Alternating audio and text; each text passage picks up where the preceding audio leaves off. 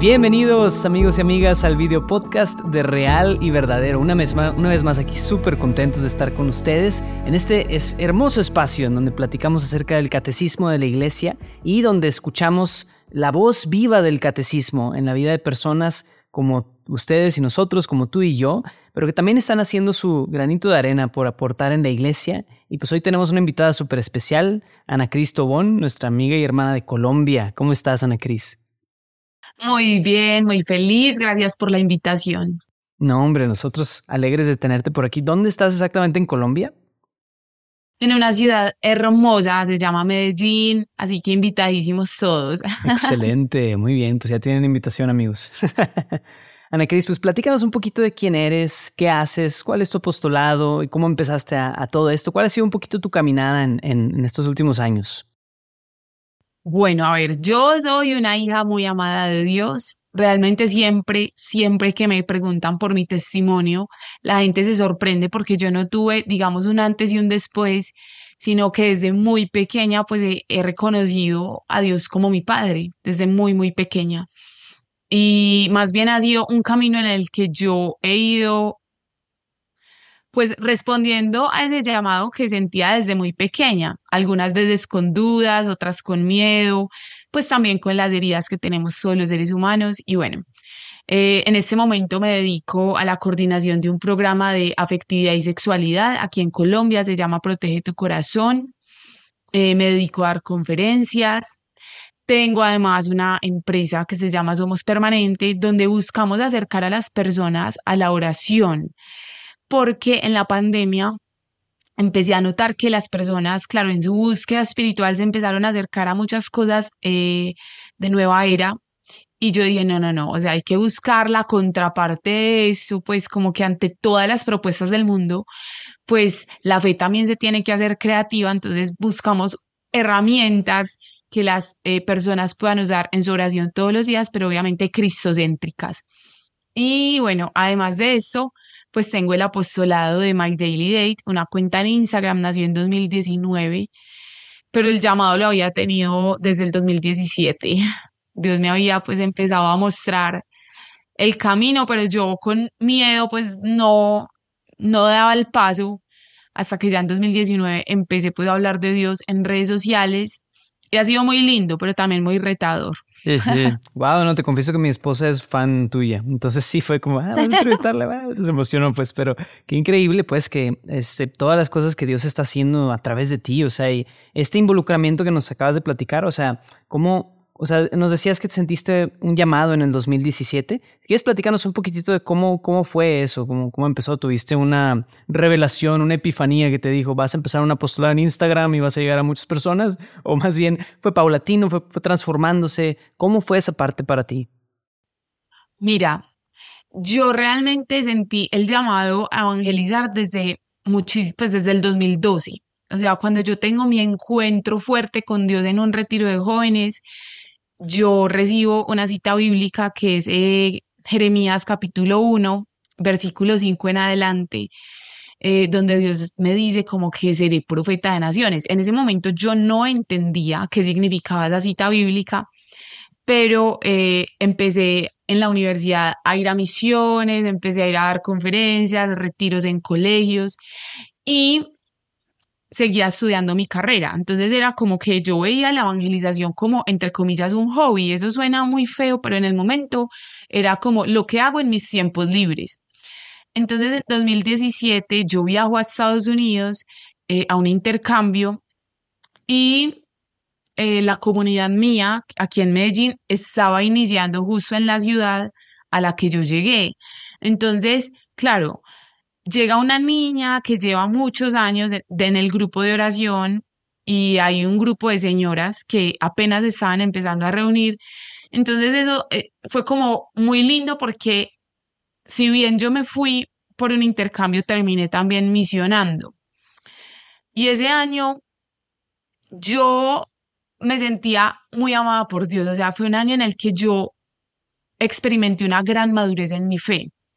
Fue un año en el que eh, yo empecé a tener como más intimidad con Dios, oraba más, profundizaba más en las lecturas de cada día.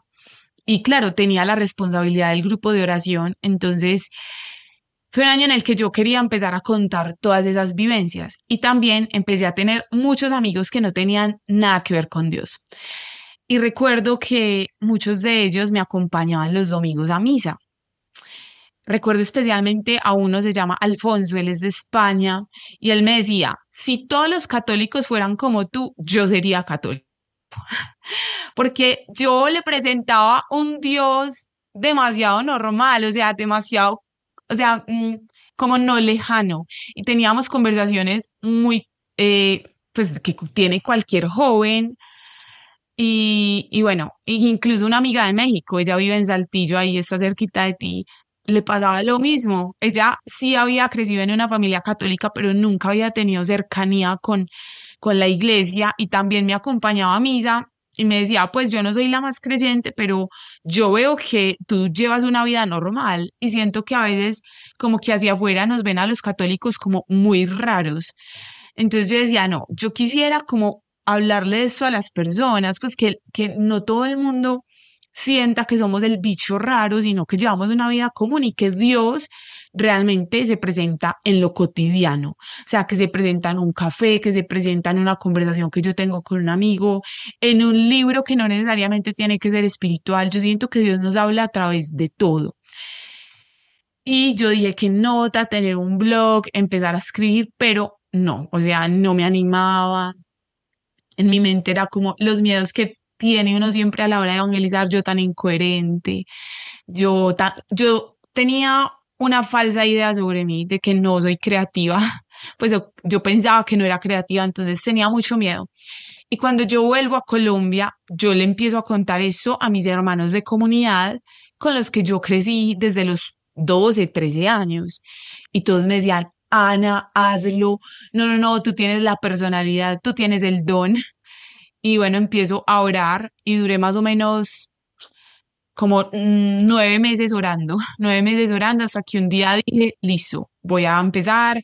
Empecé en Instagram y, y fue muy lindo, fue muy lindo porque eh, inicialmente yo no aparecía, o sea, la gente no sabía quién era yo, pero en la pandemia muchas personas eh, me empezaban a escribir cosas muy personales y cosas que yo ya había vivido. Entonces yo ya no era capaz de responder como, como sin que la gente supiera quién era yo empecé ya a salir en las historias, en esa época fue que salieron las historias, los lives, y bueno, ahí arrancó My Daily Date, pero ya como ya la gente sabía quién era Ana Cristina. Así empezó, así empezó, y puedo decir que la persona que más se ha nutrido de ese apostolado he sido yo. Creo, Wow, sí, me, me, identifico bastante con algunas cosas que platicas, ¿no? O sea, yo en un momento también, cuando en 2018, de hecho 2017 también fue un año súper espiritual para mí. En 2018 yo empiezo un apostolado también, que bueno, está en el congelador, no, no está vivo, pero tampoco está muerto. Entonces, bueno, pero, o sea, sí logro ver mucho de eso, esos, esos miedos que surgen en el evangelizador digital de, híjole, ¿será que voy a poder hacer esto constantemente? Que no se me van a acabar las ideas, etcétera. O sea, muy fuerte. Pero también lo que me encanta de lo que comentas, Ana Cris, es sobre la experiencia genuina de mi vida y que ahí en mi vida es de donde Dios quiere que yo evangelice, ¿no? Tal vez pensamos que tenemos que hacer estas cosas súper heroicas y extraordinarias, cuando en realidad es en lo cotidiano, es en el día a día donde Dios presenta muchísimas oportunidades. Entonces me, me agradó mucho eso que comentas.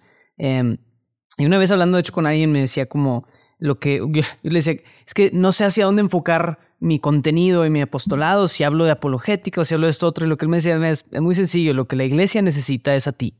Entonces tú preséntate, tú haz lo que tengas que hacer, o sea, hazlo tal y como eres y Dios se valdrá de eso, ¿no?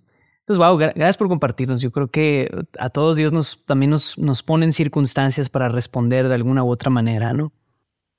Y yo también te quiero decir algo, pues porque siento, o sea, siento en el corazón contarlo, y es que mi llamado no es precisamente a la misión digital, sino en general a la misión. ¿Cierto? Mi llamado fue en 2012 y yo empecé a evangelizar en otras, en otros ámbitos, en colegios, en, pues yendo a lugares eh, de pronto desfavorecidos económicamente, pero claro, llegó un momento donde empecé a poner los dones que tengo. Yo estudié comunicación social y periodismo, pues al servicio de Dios, porque era un momento donde ya no podía destinar tanto tiempo, pues a irme un día entero para un colegio, ya tenía como que hacer un, híbrido entre mi trabajo y la evangelización. Entonces, claro, el llamado es Imagínense que se acabe el Internet, que por cosas en, en o sea, una catástrofe, o sea, ya no podría evangelizar, no, se puede seguir evangelizando, porque el llamado es mayor, o sea, podemos hacerlo en todos los medios, pero creo que yo, bueno, decidí yo no, yo creo que Dios me empezó a mostrar el camino, pero no es el único camino. Exacto. Claro, no, hombre, y voy a añadir una notita de eso y luego ya nos metemos al catecismo, porque la verdad es, es un tema que a mí también me ha, después de ya casi cuatro o cinco años de estar como involucrado en la evangelización digital, cada vez concluyo más lo importante de la conexión no digital, o sea, de estar conectado con una realidad concreta de gente con sufrimientos concretos, no desde un teléfono, sino desde el encuentro cara a cara. Híjole, es súper, súper, súper importante. Porque desgraciadamente cuando no hay esa parte se vuelve todo un poco ficticio, como, no ficticio, sino como le falta, le falta es muy bueno y es indispensable usar estos medios. Por eso, Dios mío, estamos haciendo un podcast aquí. O sea, es precisamente porque creemos en el valor de esto y en el, poder que esto tiene para, el encuentro, para la conexión, evangelización. Pero si no tiene esa salida de, uno a una realidad concreta, se queda muy vacío. La verdad, se queda o, se, le falta esa, esa, esa sustancia y eventualmente también se vuelve un poco como inflado. A mí, en mi experiencia, ¿no? Y hablo de mí mismo, ¿no? Pero en fin, gracias por, compartirnos todo eso. Creo que es súper valioso, Ana Cris. Entonces, ahora sí, metiéndonos a, lo, que nos, lo que nos corresponde, platícanos ahora sí cómo ha sido tu experiencia con el catecismo, si tú ya te lo sabes de memoria como todos nuestros invitados. No, no te creas, no, no suele ser el caso. No, porque me invitaron. Ah, pero platícanos un poquito, ¿cómo lo usas? Que ya sea tú en tu apostolado o en tu experiencia personal, ¿cómo ha nutrido el catecismo un poco tu caminar, tu vida de fe? Bueno, yo para responder esa pregunta tengo que ser muy honesta con todos los que nos están escuchando, porque es que siento que el común denominador de los católicos ni siquiera saben qué es el catecismo. O sea, nosotros que de pronto llevamos más tiempo en la evangelización, que, que de pronto nos interesamos por la formación, pues ya conocemos un poco pues como de la doctrina de la iglesia, el magisterio, pero yo siento que el común denominador y ojalá muchas personas escuchen este episodio porque siento que son normales. O sea, claro, el católico falla en que obviamente no se forma. Mm, tenemos una misión muy grande de formarnos, pero yo recuerdo que en 2013, 2014 fue un año muy importante para mí porque pues yo pertenezco a una comunidad que se llama Escuela Bíblica Católica Yeshua. Entonces, claro, es una escuela formativa, eh, eh, digamos como que el carisma es precisamente la formación en la palabra. Y recuerdo que ese año yo hice un diplomado, un curso de más o menos tres meses que se llamaba Nueva nuevos, nuevos discípulos para la evangelización. Hoy, bueno, no recuerdo el título. Y el profesor nos empezó a decir que todo buen católico necesitaba tener en su mesa de noche tres libros. La Biblia, obviamente, las Sagradas Escrituras, el Catecismo de la Iglesia Católica y en ese momento pues nos decía que si éramos de América Latina, pues el documento de Aparecida. Y yo decía, pues en mi casa hay un catecismo, pero yo en mi vida lo he leído, o sea, lo leí para la preparación de la confirmación, pero no lo leí de corrido, o sea, lo que me ponían a leer.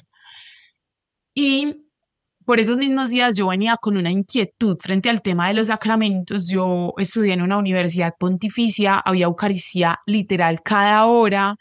Entonces yo, claro, yo sentía como en mi corazón ese anhelo de empezar a ir a Eucaristía todos los días, pero yo siempre he sido una persona muy racional, como que necesita entenderlo todo. Y em, yo recuerdo que en ese diplomado, eh, pues empezamos a hablar de los sacramentos. Y eh, pues el profesor utilizó muchísimo el catecismo y yo me convencí de empezar a ir a Eucaristía todos los días por lo que leía en el catecismo. Y, y, de verdad que me llenaba el corazón, incluso no sé si lo podamos leer ya o más adelante. Como no, adelante. sí, yo normalmente al, final es cuando preguntamos, ah, tu quote o tu párrafo, tu numeral favorito, pero pues ya échatelo, sí, está bien.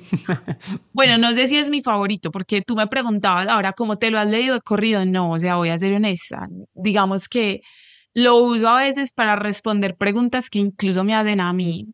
Eh, creo que me voy a, o sea, me voy un paréntesis gigante antes de leer, como que los que nos dedicamos a hablar de Dios no solamente somos embajadores del cielo, porque hablamos de Dios, sino también embajadores de nuestra iglesia. Y tenemos una responsabilidad muy grande, pues al hablar de nuestra fe, ¿cierto? Entonces no podemos salir con ninguna babosada, inventar cosas, sino que todo, siempre tenemos que ir a la fuente, y la fuente pues es el magisterio, es la palabra.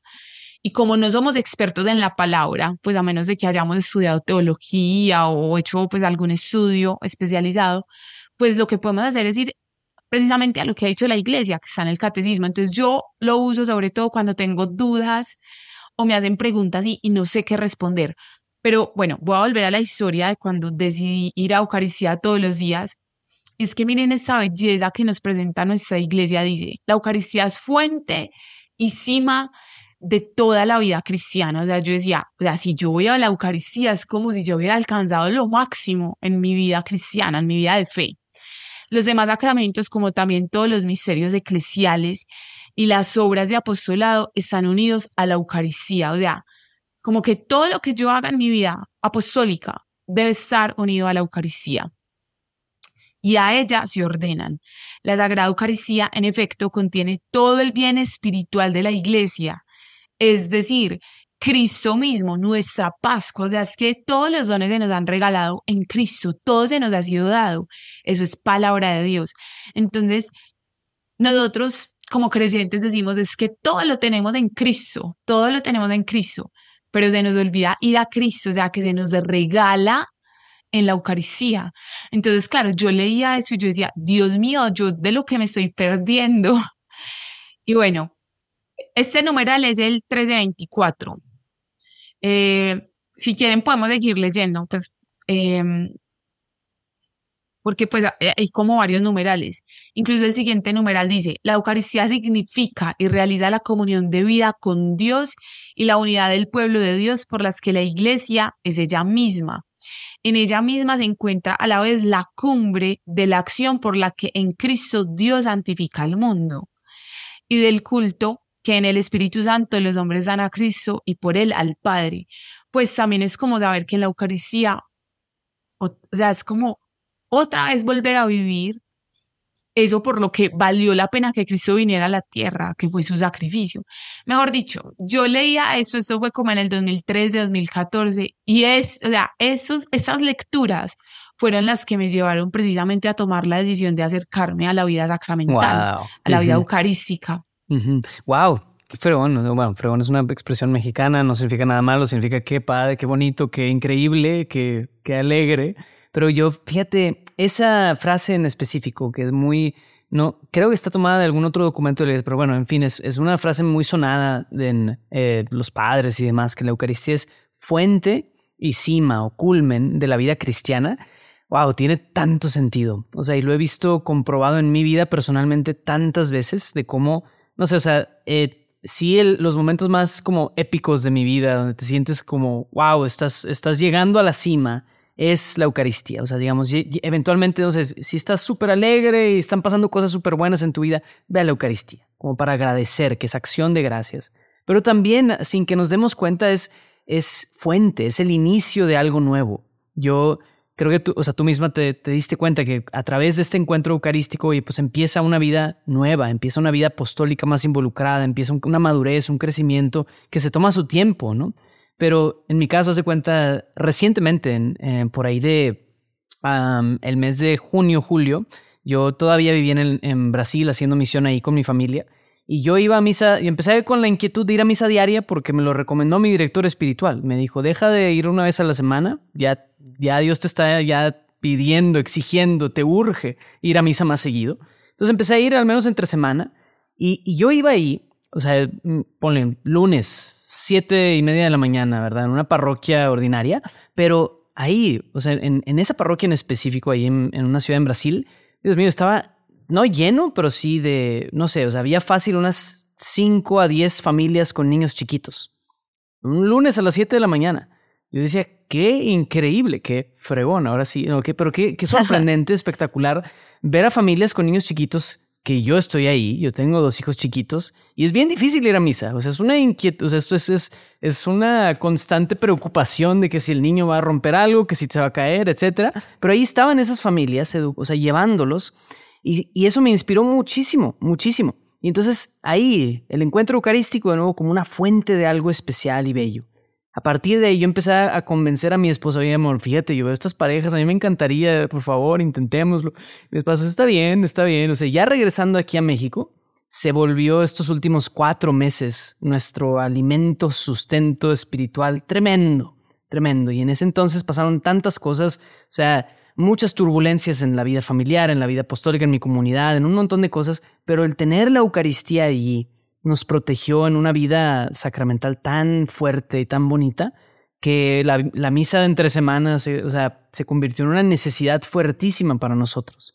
Entonces sí, o sea, es también fuente de un montón de gracia que Dios quiere darnos y que estamos, como tú dices, tal vez desaprovechando, ¿no? Que ahí está, o sea, es gratuita para nosotros pero muchas veces por negligencia, más, más que por negligencia, honestamente, yo creo que si todos somos normales quienes estamos escuchando esto, el argumento número uno para no ir a misa o no hacer adoración eucarística suele ser luego voy. El tiempo. Sí, después. el tiempo. Sí, sí, sí, o sea, como ahorita no tengo tiempo, mejor hago otra cosa que ves más importante. Yo creo, te quisiera preguntar a ti, o sea, ¿cómo le ayudarías tú? ¿Qué le recomendarías a alguien, Ana Cris, que vive eso? Que todo el tiempo está pensando que no tiene tiempo, que más bien tiene otras cosas mejores que hacer, ¿qué le dirías a esa persona? Yo voy a responder con una historia que me encanta, que es de la Madre Teresa de Calcuta, que ellas eh, pues tenían como muchas cosas por hacer y cuando una de sus hermanas le decía, no madre, o sea, hoy no podemos orar una hora completa, hay muchas cosas por hacer, ella le decía, es verdad, hoy no puedes orar una hora, hoy tienes que orar dos. Y, es como que, claro, cuando le damos prioridad a lo que es importante, cuando le damos a Dios el lugar que le corresponde, pues Él se encarga de ordenar todas las demás cosas. Yo recuerdo que cuando yo tomé la decisión de empezar a ir a Eucaristía todos los días, pues a mí no me alcanzaba el tiempo para nada, o sea, mi mayor excusa era no tengo tiempo. Y claro que lo tenía, o sea, podría madrugar un poquito más, eh, podía dejar de hacer algunas otras cosas, siempre, siempre dejamos tiempo para todo. Y, digamos que eso me empezó a dar como cierto orden, cierta disciplina y no, no lo veo como algo que si faltó y entonces me condeno, no, realmente lo hago por amor y porque me pasa lo mismo que tú expresabas ahorita, ya se me volvió como algo necesario. El día que no voy me hace falta, me hace falta, eh, puedo leer las lecturas, puedo orar en mi habitación, pero siento que me falta, me falta algo.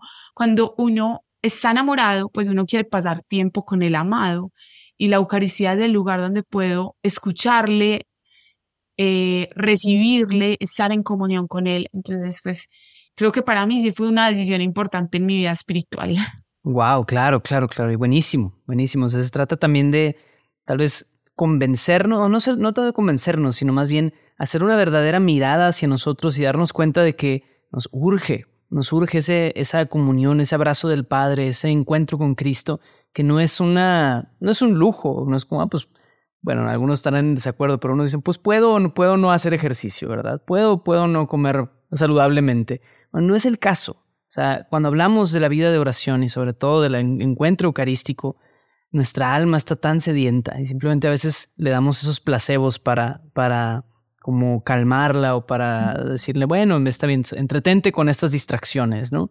Em, que eso me llevó, de hecho, ahorita me, me, acordé de una cita del catecismo y la busqué rapidito, pero, o sea, creo que ya ha salido en algún otro episodio, pero es el, el numeral 2558 y dice, esta es una, una cita a su vez de alguien más, dice, para mí, la oración es un impulso del corazón, una sencilla mirada lanzada hacia el cielo un grito de reconocimiento y de amor, tanto desde dentro de la prueba como en la alegría. Santa Teresita del Es de Santa Teresita. Exactamente. Y está en el catecismo, es, es, precioso. Pero entonces es increíble, ¿no? Dios hila muchas cosas en, en, en su, en, en, la manera en la que entendemos esto, todo esto, ¿no? La vida sacramental, la vida de oración, todo es una sola gran vida a la que el Señor nos quiere invitar, ¿no? Entonces, pues gracias por, por vislumbrarnos mucho de todo eso, Ana Cris, con tu testimonio. ¿Algo más que quieras compartirle a la audiencia o a algún, una, mensaje, alguna recomendación o algo para ir como englobando todo esto? Sí, o sea que si de pronto hay personas aquí que aún no, no han descubierto pues como la grandeza de la Eucaristía, les da pereza, eh, les da sueño, pues es normal, ¿cierto? Es normal que eso suceda, pero dense la oportunidad de ir, o sea, uno experimenta gracias demasiado grandes, incluso pues hay demasiados testimonios, yo eh, les voy a contar aquí uno rápido. Eh, una de las mejores amigas de mi mamá tiene epilepsia. Ella una vez le decía, no, ve a una misa de sanación. Y en una vez que se estaba confesando, un sacerdote le dijo, todas las misas son de sanación, empieza a ir todos los días a misa. Y lleva nueve años sin tener pues ningún episodio de, pues, de epilepsia. Y, y es hermoso porque realmente ir a la Eucaristía también es sanador, es reconfortante, es el alimento para el alma. Entonces, claro, ni siquiera ir solamente por recibir un milagro como este. Esta es una historia como para que nos ejemplifiquemos de lo sagrado y lo grandiosa que es la Eucaristía, pero solo ir porque sabemos el don que se nos da en la hostia. O sea, ya, ya con eso debería bastar para que tengamos el amor para ir. Amén. Sí, sí, sí, sí, completamente. Gracias por compartirnos eso, Ana Cris. O sea, yo creo que eh, tanto en el, o sea, sí, el, el encuentro con Cristo Eucaristía es como el, el resumen y el culmen, la fuente y culmen de todas las gracias y todos los tesoros que, podemos, que Dios tiene para nosotros en esa vida tan plena que tiene para nosotros. Y pues obviamente hacemos este, esta invitación de siempre, ¿no? De que en el catecismo, nomás en, en, nosotros aquí desglosar uno de los numerales que nos compartiste. Total, ya se abrió algo tan fuerte y tan grande. Cada vez que compartimos con gente pues, sucede lo mismo, ¿no? O sea, cada quien como que desglosa algo y de repente, ¡pum!, se abre un súper gran tesoro que eso es, o sea, el catecismo yo creo que no es un fin en sí mismo, o sea, digamos, no creo que se vuelva en algún día más importante leer el catecismo que leer la Biblia o que tener la Eucaristía, pero es precisamente un mapa, un mapa súper bueno para ubicarnos y para ir conociendo estos grandes tesoros de Dios para nuestra vida. Entonces, te agradezco de todo corazón, Ana Cris, que nos hayas compartido todo esto. Eh, ¿Qué puede hacer la gente que está interesada en tu apostolado para eh, seguirte, para buscar alguno de tus proyectos o de lo que estás haciendo? ¿Dónde te pueden encontrar? Bueno, me pueden seguir en arroba mydailyDate en Instagram o en somos.permanente por si se quieren acercar a la oración de una manera distinta. Y ya que me saluden por ahí, que me digan, hola, escuché el episodio. Y ya, Buenísimo, buenísimo. Pues muchísimas gracias por compartirnos todo esto, Ana Cris. Ha sido un, episodio muy enriquecedor y ojalá inspire a más personas a acercarse a la Eucaristía y a leer el Catecismo. Así que amigos y amigas, gracias por acompañarnos. Ha sido un excelente episodio, espero lo hayan disfrutado y nos vemos hasta la próxima. Ya saben, aprovecho para decirles, suscríbanse a nuestro canal de YouTube, suscríbanse a nuestro newsletter en nuestra página realyverdadero.org y síganos en las redes sociales de Real y Verdadero. Cuídense mucho amigos y amigas y Dios los bendiga. Dios los bendiga.